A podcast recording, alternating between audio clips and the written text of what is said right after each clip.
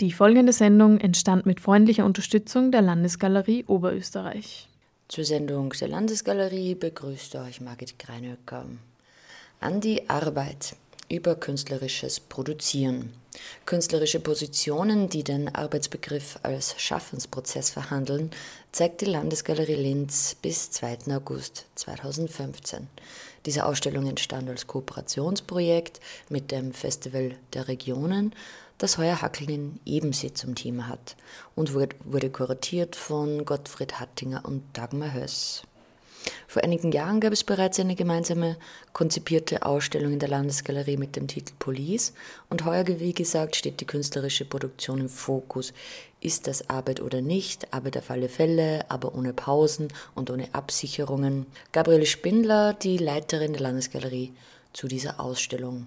Wir haben uns das Thema Arbeit vorgenommen, allerdings eben nicht in der Form, in der es vielleicht in relativ vielen Projekten eigentlich im Moment so kursiert in der zeitgenössischen Kunst, nämlich aus diesem politischen, gesellschaftlichen Aspekt heraus, Kritik an, an Arbeitsbedingungen, an schwierigen und so weiter. Und diese, diese, ähm, diese Schiene sozusagen oder dieser Aspekt von Arbeit, sondern wir haben gesagt, wir konzentrieren uns ganz auf den künstlerischen Prozess, also auf, die, äh, auf das künstlerische Schaffen sozusagen als Thema der Ausstellung. Das ist das, was normalerweise ja nicht ins Museum kommt. Im Museum sind normalerweise eigentlich die Ergebnisse künstlerischer Arbeit präsentiert und sehr selten wird sozusagen auch beleuchtet, wie das Ganze entsteht, wie, wie künstlerische Prozesse aussehen, wie künstlerische Arbeit eben aussieht. Ist auch nicht so einfach sozusagen zu vermitteln, äh, aber künstlerische Zugänge gibt es dazu genug. Und das finde ich auch ganz besonders spannend an der Ausstellung, dass sie tatsächlich in die späten oder eigentlich Mitte 70er Jahre zurückgeht mit einigen Positionen. Also nicht so tut, als ob das jetzt ein neues Phänomen wäre, äh, dass Künstler ihre eigene Arbeit reflektieren, sondern es beginnt eben schon äh, in den 70er Jahren mit ein paar sozusagen schon fast historischen Positionen, wenn man so will. Ähm, und ich finde, das Ganze ist jetzt eigentlich sehr, sehr gelungen. Gottfried Hattinger leitet das Festival der Regionen. Hier geht es eben um die Selbstbefragung der Künstlerschaft. Ne? Also was ist künstlerische Arbeit, äh, was ist die Stellung in der Gesellschaft. Und in der Ausstellung werden wir sehr viele, ich würde sagen, ironische äh, Selbstbefragungen oder Resultate dieser Selbstbefragung äh, sehen. Weil es, äh, so Kunstarbeit äh, ist ja immer noch so ein bisschen was Suspektes. Ne? Also es wird oft nicht als richtige Arbeit äh, angesehen, würde ich sagen. Ne? Also ich erzähle immer ganz gern die, die Geschichte von Peter Sandbichler, ne? von einem Künstler, ne? so den sein kleiner Sohn ist mal gefragt worden, was denn seine Eltern so machen. Ne? Und er hat gesagt, Mama geht arbeiten und der Papa ist Künstler. und wir werden sehen in der Ausstellung, ne, dass, äh, dass das sehr humorvoll oft dargestellt wird, es wird dokumentarisch dargestellt. Ne? Und vor allen Dingen äh, ist auch bemerkbar, zum Beispiel als Nebeneffekt von, von Film von Alexander Glandin, den wir dann später besprechen werden, kommt ja auch zutage, wie viele Berufe eigentlich äh, von der künstlerischen Arbeit äh, profitieren. Also wie viele Leute eigentlich, wie viele Menschen da ins Brot gesetzt werden. Das sieht man, wenn man so den, den ganzen Apparat sieht, wie eine, wie eine Ausstellung äh, entsteht.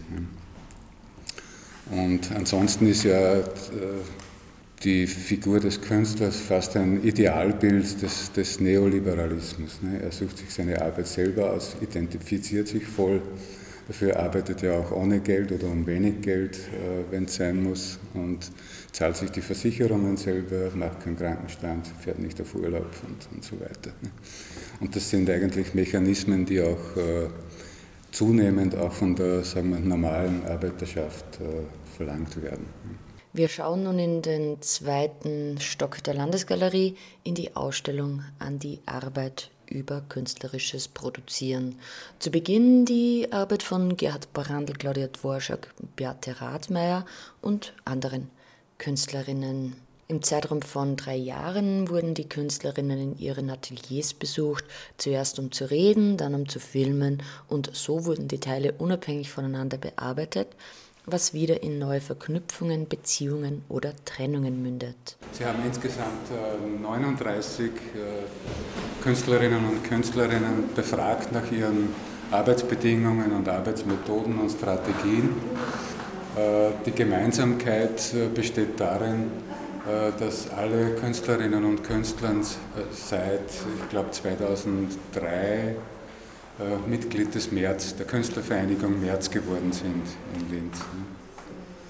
Das sind so eben, wie gesagt, 39 kurze Porträts und Befragungen. Wir gehen ein Stück weiter. Drei Arbeiter der Landesgalerie sind beschäftigt mit einem Sack voller verbogener Nägel, welche in ihrer Gekrümmtheit in die Wand gehämmert werden sollen. Der Satz I can't work like this lässt sich bereits ablesen. Diese Arbeit ist von, von Natascha Sadr Hagigian, eine iranische Künstlerin. Und ich finde, es ist eine sehr zornige Arbeit. Ne? Sie ist äh, von ihrem Galeristen gebeten worden, für eine Kunstmesse eine Arbeit zu machen, die sich gut verkaufen lässt. Ne? Daraufhin hat sie voller Zorn also diese, diese Nagelarbeit gemacht und hat ihm deutlich gemacht, I can't work like this, ich kann so nicht, nicht arbeiten. Und der, der Clou kommt eigentlich zum Schluss, dass äh, diese Arbeit dann das Guggenheim Museum angekauft hat um, gutes, um gutes Geld. Also ist es, wie das Kunstleben so, so spielt oder der Kunstmarkt. Also das ist jetzt wirklich so, dass diese Nägel mit der gesamten Krümmung hier geschickt wurden von der Galerie. Das heißt sozusagen, die Nägel müssen jetzt in dieser bereits vorhandenen Krümmung eingeschlagen werden. Also für uns, also wir wollen, wir wollen dahin, ja, sozusagen knapp davor. Sie dürfen sich das gerne anschauen, genau. Aber es hat sich sozusagen, ich finde das wirklich das Lustige an der Arbeit, dass sich auch für uns dieses I can't work like this vollständig erfüllt hat. Ja. Wir weil, können es so Weil wir eben, also schon mittlerweile schon mehrere Leute daran arbeiten und das wirklich, man eigentlich so nicht arbeiten kann, weil man ja verbogene Nägel nicht mehr einschlagen kann. Also das ist so, die, die Arbeit führt sich selbst irgendwie ad absurdum ja, und mittlerweile muss vorgeschlagen werden, damit es dann rein. Also es ist in jeder Hinsicht auch ein Scheitern-Projekt und das zweite jetzt nach dem Lütti, ich finde das schön, weil wir hatten auch eine Scheitern-Ausstellung hier ja. 2007, mhm, also wir ja. sind immer noch an dem Thema dran. Aber natürlich trotzdem, also als Kunstmarktstatement natürlich ja, wunderbar, ja. also für eine Kunstmesse. Und sie ist ja auch grundsätzlich, also äh, sie verweigert sich diesem ganzen System eben zunehmend. Ja. Sie hat sich zum Beispiel auch zwei Jahre vollständig ausgeklinkt aus dem Kunstbetrieb, hat keine Mails beantwortet, keine Ausstellungen ähm, besucht, ja, nirgends mehr teilgenommen. Und ist ganz schön, sehr schön formuliert, ist nirgends hingefahren, wo sie nicht selbst hinfahren wollte. Ja, weil Künstler ja wahnsinnig viel reisen, immer zu diesen Orten, wo gerade die Ausstellungen stattfinden. Die nun folgenden Fotografien zeigen einen schlafenden Künstler. Diesen Schlaf deute ich als eher unruhig. Also hier haben wir einen Klassiker von, von 1978. Mladen Stilinovic heißt Artist at Work. Ne? Und äh, wie man sieht, wird da heftig äh, gearbeitet.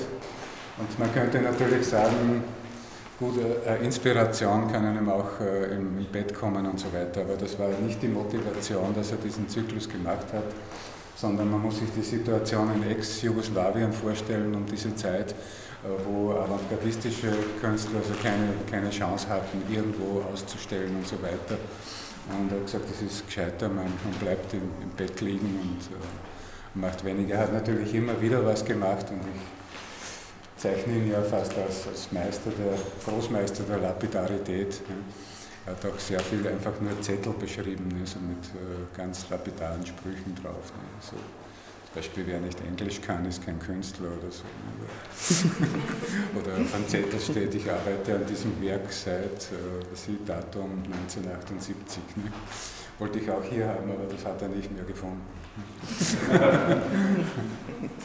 20 Jahre später tituliert Klaus Scherübel seine Arbeit mit The Artist at Work.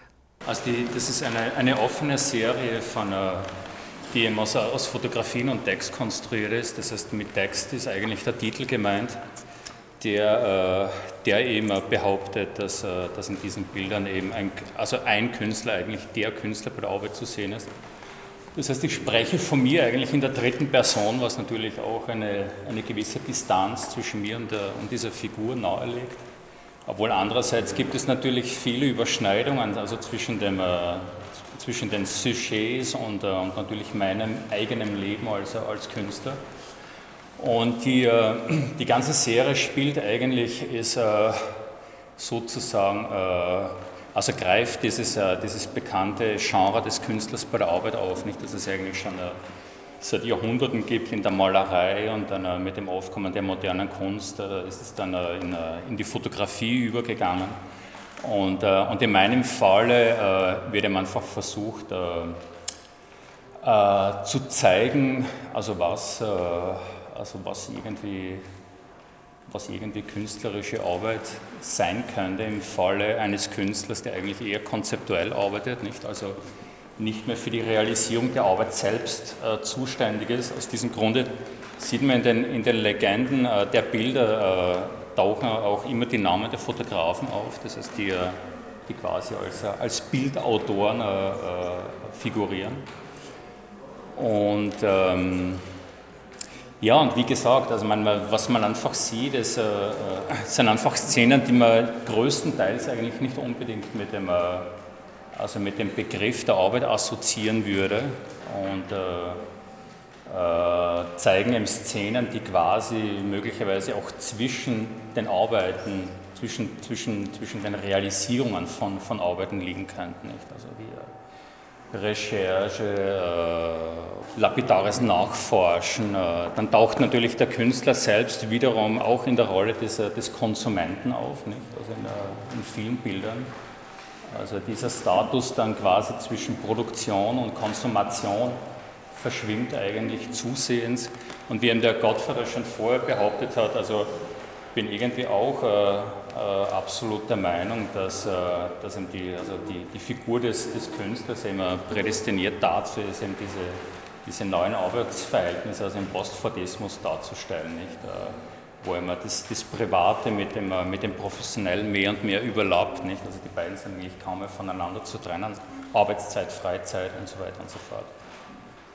Was man vielleicht generell bemerken kann, ist so eine gewisse Nachdenklichkeit. Es hat irgendwie so, alles ist irgendwie kontemplativ, wo man auch den Eindruck haben kann, es ist auch äh, eine Art Recherche. Oder, mhm. oder man kann es im Grunde genommen auch nicht feststellen. Und schlussendlich, also geht die Arbeit äh, überhaupt auf die Frage zu, ob sich äh, künstlerische Arbeit überhaupt dokumentieren lässt. Also was ist es eigentlich, künstlerisch arbeiten und, äh, und inwiefern also unterscheidet sich diese Arbeit von, äh, von den Arbeiten anderer Leute, also im, im, im aktuellen Kontext. Also das, ist das ist eigentlich sehr, sehr schwer auszumachen. Unter der Glashaube zeigt Robert Adrian 24 Jobs mit subtiler Ironie. 24 Miniskulpturen aus Fimo zeigen ihn beim Geldverdienen als Aktmodell, Kartenabreißer, Reinigungskraft und 21 weiteren Berufen. Der Künstler wurde 1935 geboren, die Arbeit stammt aus dem Jahr 1979. An der finanziellen Lage der Künstlerin scheint sich wenig bis nichts verbessert zu haben. Diese Arbeit von Robert Adrian erfuhr allerdings eine große Wertsteigerung. Jetzt zu Andrea Maurer und Franz Pölstra. Sie machen aus einer installativen Performance eine performative Installation. Pölstra stolpert, Maurer siegt. Andrea hat mir erzählt, ursprünglich hatte sie das Thema mal als äh, Environment im Sinn. Es ist aber dann eine Theaterperformance im Blut geworden. Äh, ist im Frühjahr aufgeführt worden, oder? Ja, letztes Jahr. Letztes Jahr war es schon. Ja, letztes Jahr, jetzt, ja. ja und äh, ist hier wiederum zu einer Installation mutiert und äh, kommt dann am 5. Juli wieder zurück als Performance ne, für diese Sonntags, Sonntagsschicht. Ne. Aber worum es da geht, könnt ihr besser, besser erzählen. Ich sag mal, du sagst, was ich sag, weil sie sind erlaubt, ist für dich wichtig, dass die Leute, die das lesen, verstehen, dass man überall hingehen kann, dass wir das gerne, weil es gibt ganz viele kleine Details. Und es ist richtig wichtig, dass man ein bisschen Zeit hier verbleibt. Und das, das, das ist für mich ein bisschen ein Reflexionsraum. Und das fängt an zu sprechen, wenn man ein bisschen Zeit nimmt. Ja, wir sind ja auch noch nicht ganz fertig. Wir haben, das, äh, wir haben die Performance äh, gedoubelt. Also das ist, äh, das ist eigentlich das Ende, aber es ist jetzt der Anfang und das ist, das, das ist eigentlich der Anfang vom Stück, aber es ist jetzt das Ende. Also wir haben das, äh, es, ist, es geht sehr stark um diese ähm, Frage der Zeit in der Performance selbst. Das ist eigentlich ganz lustig, dass wir das jetzt noch einmal so übersetzt haben in eine, eine abwesende Performance. Ist, aber wir haben uns eh bemüht, dass es für sich selbst ein bisschen arbeitet. Also, und die, äh, es ist auch nicht so genau. Also die, die, es ist, es ist äh, ungefähr das, äh, die, die, Idee von der Zeit auch und die Idee von der Übersetzung. Aber ich, ja, im Grunde glaube ich, geht es sehr stark um, um eine Art von Zerlegungsarbeit und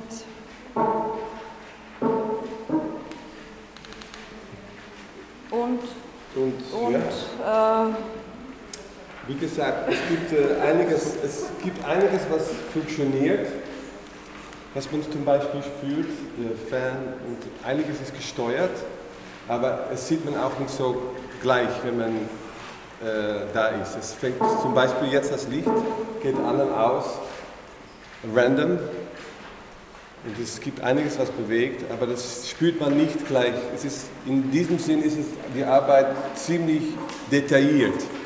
Und es braucht ein bisschen, wie gesagt, ein bisschen Zeit, um dort hinein zu fließen. Ist das Deutsch, was ich sage, oder ist das. Ja? Super. Und es gibt eine Schallplatte und die sagt auch manchmal was. Und was wird jetzt umgedreht? Es kann auch sehen, dass, wir, dass das der Anfang ist jetzt und dass wir das Dort eigentlich ist das das Anfang, glaube ich. Oder das Ende. Ungefähr. Und sie sind ungefähr genau fertig. Genau stehen sie auf dem richtigen Platz. Ungefähr. Das ist eigentlich genau der Moment. Also das ist, ja, das ist da Anfang und dann, wir haben eigentlich eine Pause hier, wie Sie sehen, es ist eine Pause im Stück, gibt es eine Pause auch und ja, das war das schon von gestern. Die Pause war gestern. Und die Pause bleibt jetzt eigentlich so zwei Monate ungefähr. Denke ich mal. Ja, da ist noch ein, ein äh, es gab in dem Stück einen, einen Vortrag. Und der Vor also es ist auch so eine Art von Sprachzerlegung. Ja. Den Vortrag, der, also das war, die Sprache war zerlegt und ich habe und dann wurde das wieder während dem Lesen eigentlich erst zusammengefügt, aber es ist dann dieser, dieser Rückwand umgekippt und dann ist sowieso alles weggeflogen. Also es, äh, genau. Am 5. Juli um 13 Uhr folgt dann die Performance in einer eingefügten Sonntagsschicht in der Landesgalerie.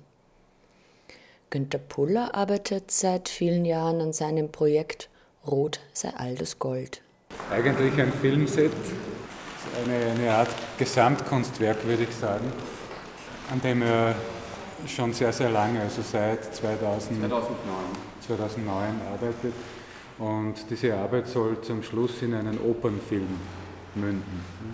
Das heißt, Günther hat eine Novelle geschrieben, hat Musik komponiert, hat die Regie gemacht, alle Bühnensets äh, gebaut und so weiter. Bereits seit 2009 arbeite ich an diesem Setting, das sich jetzt äh, zum ersten Mal so darstellt. Und begonnen hat es mit einer Geschichte, dann äh, wusste ich, es äh, muss ein Film werden. Und äh, dann wusste ich, dass die Texte, die im Film vorkommen, gesungen werden müssen. Also habe ich auch die Musik dazu geschrieben. Und ähm, äh, letztlich ist das äh, eine Sache äh, von der Arbeit her, die permanent ongoing ist. Also auch das Drehbuch verändert sich ständig. Das Drehbuch ist auch hier Arbeiten eingeschrieben. Es ist eine skulpturale Anordnung hier, die auch als Filmset funktionieren soll.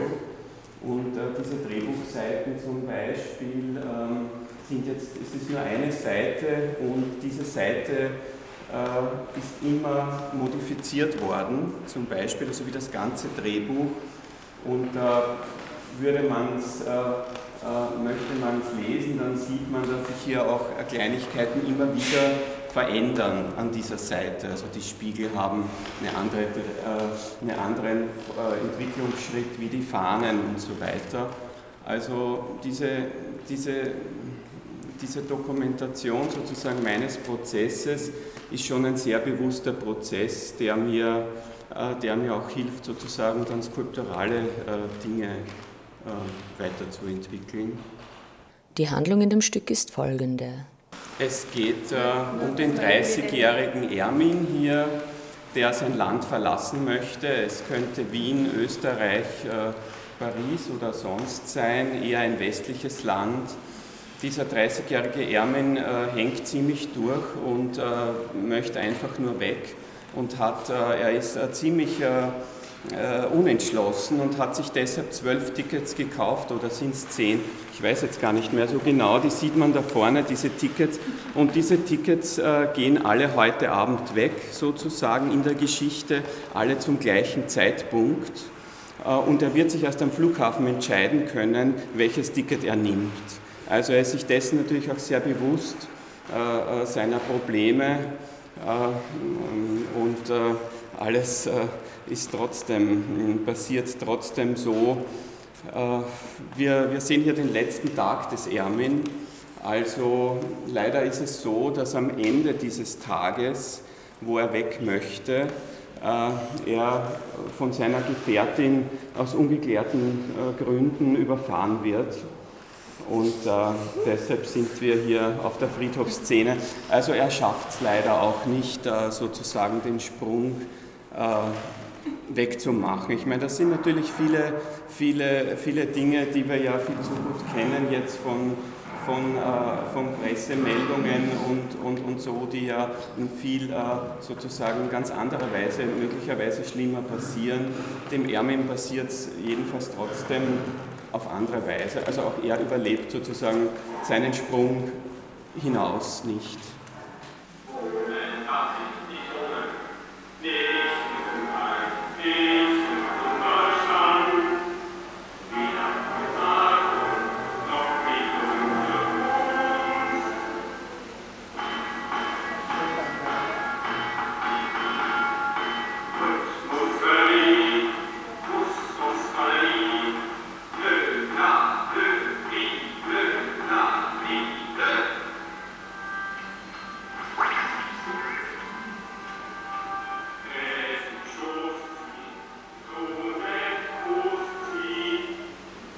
Arbeit in der Landesgalerie selbst geht es in dem Film Making of von Alexander Glandin.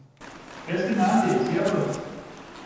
Du Manfred, wie schaut's aus? Ich glaube, du äh, dieser, dieser Film von Alexander Glandin hat die Besonderheit, dass er mit diesem Haus zu tun hat. Das heißt, es spielen insgesamt 31 äh, Mitarbeiterinnen und Mitarbeiter vom, vom, vom Museum hier haben, werden hier beobachtet bei, bei ihrer Arbeit. Ne?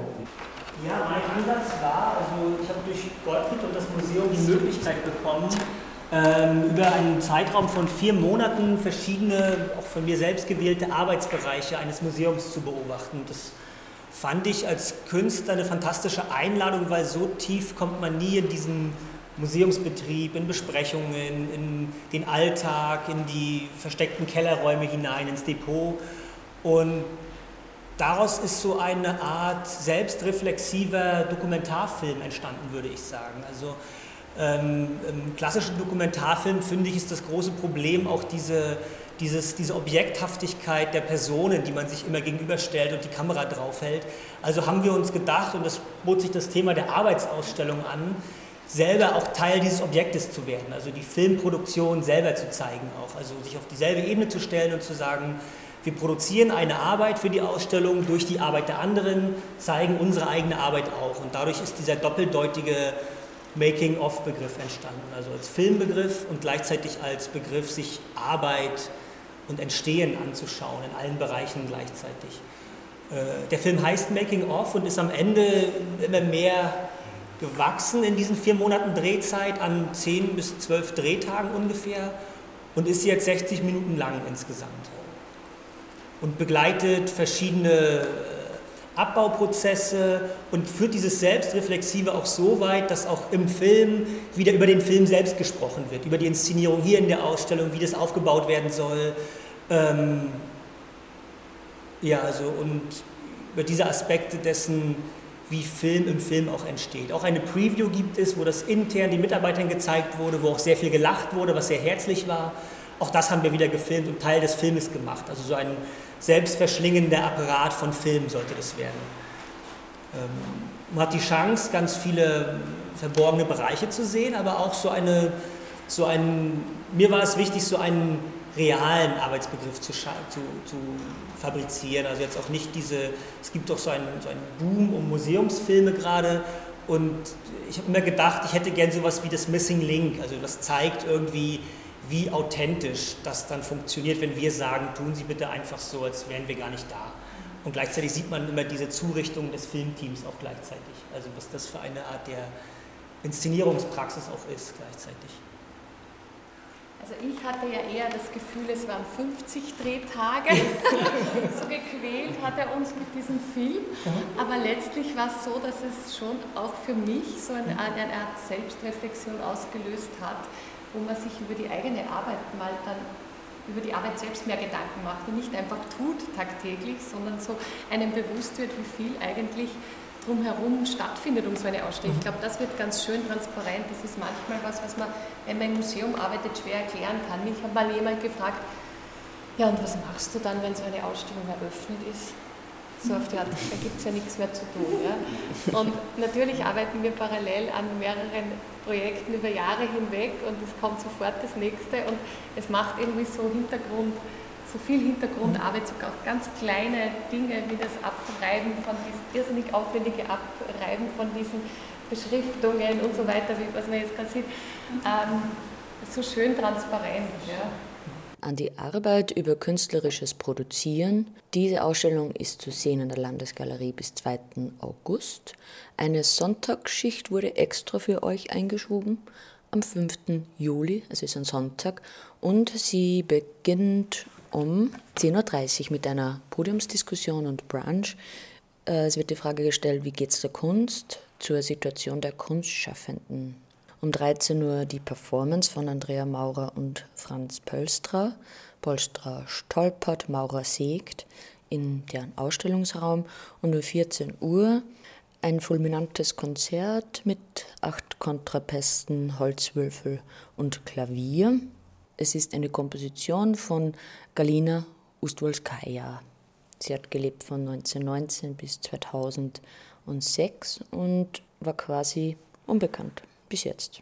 Heute gibt es bereits in wenigen Minuten eine Veranstaltung in der Landesgalerie. Es ist eine Kooperation mit der Gesellschaft für Kulturpolitik Oberösterreich und es begeben sich die Kulturwissenschaftlerinnen Karin Harasser und Gudrun Rath auf eine Spurensuche der Verflechtungen von Arbeit und Leben und sie fragen, welcher Wertschöpfungslogik unterliegt immaterielle Arbeit, sind die beiden Begriffe angesichts der Kapitalisierung des Lebens überhaupt noch zu trennen? Wo liegen die historischen Kontinuitäten von Ausbeutung und Selbstausbeutung und Machtverhältnissen?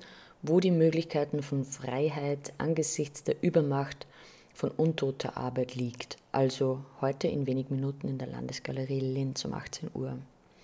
Und das Festival der Regionen mit Hackeln in Ebensee wird morgen Freitag eröffnet um 16 Uhr in der Stockschützenhalle in Ebensee. Seewinkel 1a ist die Adresse mit umfangreichem und tollem Programm. So viel zu den Kooperationen und Extraschichten im Kunstbetrieb. Die nächste Sendung der Landesgalerie wird sein am 16. Juli um 17.30 Uhr. Eine schöne Zeit wünsche ich euch derweilen. Tschüss.